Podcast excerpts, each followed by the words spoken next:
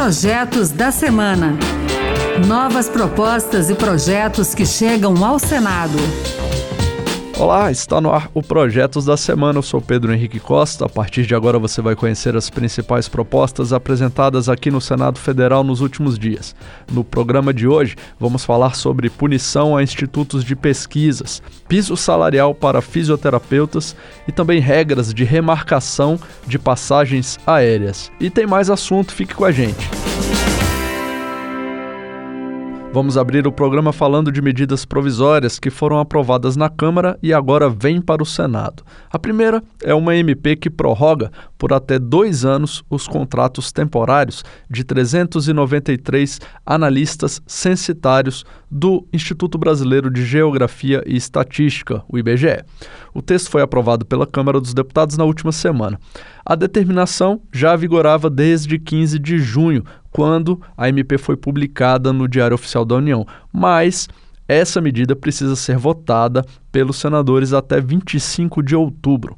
O governo alegou que a ocorrência de circunstâncias excepcionais nos anos de 2020, com a pandemia de Covid-19, e em 2021, por falta de previsão de recursos no orçamento, levaram o censo demográfico originalmente previsto para meados de 2020 a ser adiado por duas oportunidades e postergado e para ser iniciado apenas neste ano de 2022. Esse fato levaria à extinção dos contratos temporários antes do término dos trabalhos relativos ao recenseamento. Então, a medida provisória evita o término desses contratos até que o censo seja finalizado. Outra MP que precisa ser votada aqui no Senado é a que concede independência administrativa e financeira à Autoridade Nacional de Proteção de Dados, a NPD, esse órgão federal responsável por fiscalizar e aplicar a Lei Geral de Proteção de Dados. A medida provisória foi publicada no Diário Oficial em 14 de junho quando passou a vigorar e precisa ser votada até o dia 24 de outubro para não perder a validade. A NPD tem a função de editar normas e fiscalizar procedimentos para proteção de dados pessoais e também aplicar sanções. O executivo teve um prazo para avaliar a possibilidade de transformar a agência em autarquia, o que acabou sendo feito. Não houve alteração na Câmara e o texto original cria, sem aumento de despesa, um cargo comissionado para o diretor-presidente da NPD e aloca os atuais servidores na nova autarquia. O texto prevê outras mudanças estruturais, como regras para a requisição de pessoal, transferência de patrimônio e de pessoal, e também previsão de um ato para regulamentar a transição da ANPD de órgão vinculado à presidência a uma autarquia independente. O objetivo é evitar a descontinuidade administrativa da Autoridade Nacional de Proteção de Dados. Já que estamos falando de projetos que vêm da Câmara, a Lei Geral do Esporte sofreu alterações feitas pelos deputados e volta para o Senado.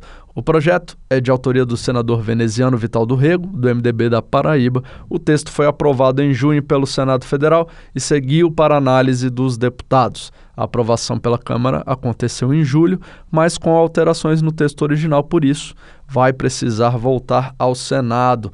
Na Câmara, o texto aprovado manteve os principais itens do projeto, com mudanças ao que se refere ao modelo de contratação dos atletas, as distribuições de arrecadação das loterias é, como a Time Mania, Mega Sena, Quina e outras, e a cobrança de parte dos salários e receitas referentes à transferência de jogadores.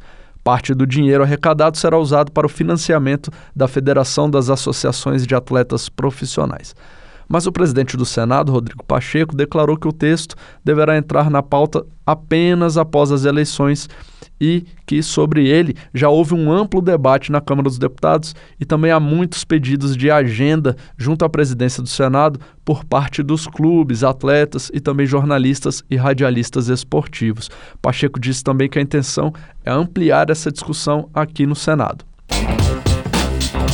Vamos falar de eleição. Após os resultados oficiais do primeiro turno apresentarem números considerados bastante discordantes com as previsões dos institutos de pesquisa, vários senadores apresentaram aqui no Senado propostas para regulamentar e até punir os representantes das empresas responsáveis pelas pesquisas. Há um pedido de CPI que já foi apresentado e está aguardando a leitura em plenário para que a comissão parlamentar de inquérito possa ser instalada.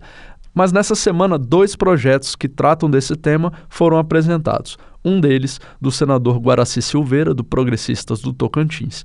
Ele quer proibir a divulgação de pesquisa nos meios de comunicação no ano eleitoral. Na avaliação do senador, isso evitaria divulgação tendenciosa de resultados e também seria uma alternativa à discrepância muito grande em relação a pesquisas e resultados oficiais.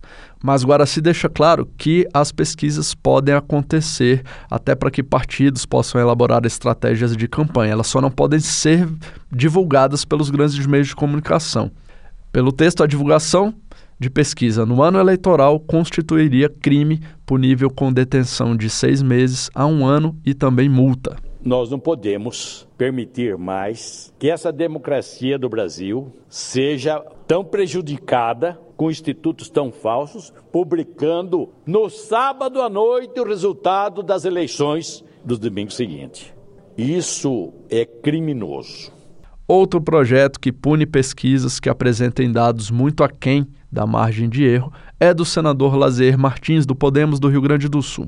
O texto dele determina que sejam informados os locais exatos em que foram feitas as pesquisas, os bairros das cidades, principalmente, para que a Justiça Eleitoral tenha acesso aos dados específicos. Outra determinação é que as perguntas feitas para os eleitores também sejam divulgadas, além das respostas, por fim, no projeto, Lazer proíbe a divulgação de pesquisas eleitorais nos 15 dias que antecedem o dia da votação.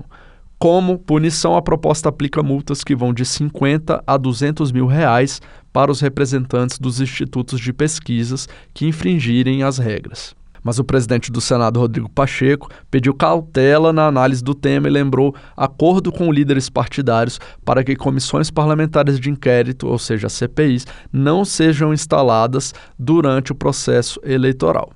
Isso é inapropriado sob todos os aspectos, inclusive sob o aspecto jurídico. Portanto, é preciso ter muita cautela também, muita prudência. Se busca coibir erros de pesquisa, é preciso fazer de forma inteligente e razoável. Não se pode punir é, institutos de pesquisa e os seus responsáveis simplesmente por uma aferição inexata, até porque erros podem acontecer e pode haver sim uma diferenciação de uma pesquisa correta numa quinta-feira com um resultado diferente no domingo da eleição. Nosso assunto agora é saúde. Nessa quinta-feira, 13 de outubro, foi comemorado o Dia Nacional do Fisioterapeuta e Terapeuta Ocupacional. Essas categorias podem ganhar piso salarial nacional, com a proposta de emenda à Constituição apresentada nessa semana pelo senador Ângelo Coronel do PSD da Bahia e assinada também por outros senadores. A PEC determina que uma lei federal vai instituir o piso salarial dessas categorias. O valor seria de R$ 4.800. A gente lembra que um projeto de lei com esse objetivo já foi aprovado aqui no Senado e ele também determina jornada máxima de 30 horas semanais para essas categorias. Por definição, fisioterapeutas são os profissionais de nível superior que agem para restaurar, desenvolver e conservar a capacidade física dos pacientes. Os terapeutas ocupacionais têm foco na capacidade mental. O senador Romário, do PL do Rio de Janeiro, autor do projeto já aprovado aqui no Senado, destacou a importância desses profissionais. Sabemos todos que, com o aumento da expectativa de vida, esses profissionais são cada vez mais requisitados e necessários para que os nossos idosos possam viver com mobilidade e plenitude, driblando as barreiras e as dores do envelhecimento.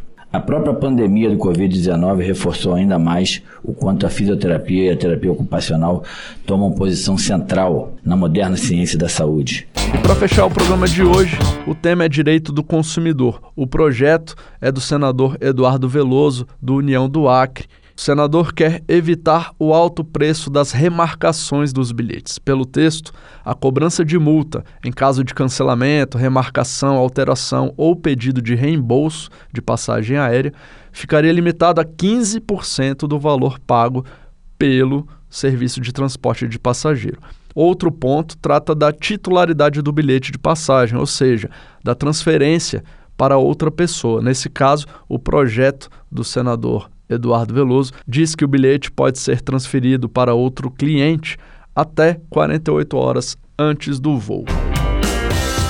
É isso aí, o Projetos da Semana fica por aqui. Você pode participar das leis do país. Acompanhe o programa Projetos da Semana na Rádio Senado, toda sexta-feira às duas da tarde e sábado, oito da manhã. A gente também está na internet, é só entrar no site da Rádio Senado ou também ouvir o podcast nas principais plataformas. Eu sou Pedro Henrique Costa, muito obrigado pela sua companhia e até o próximo Projetos da Semana.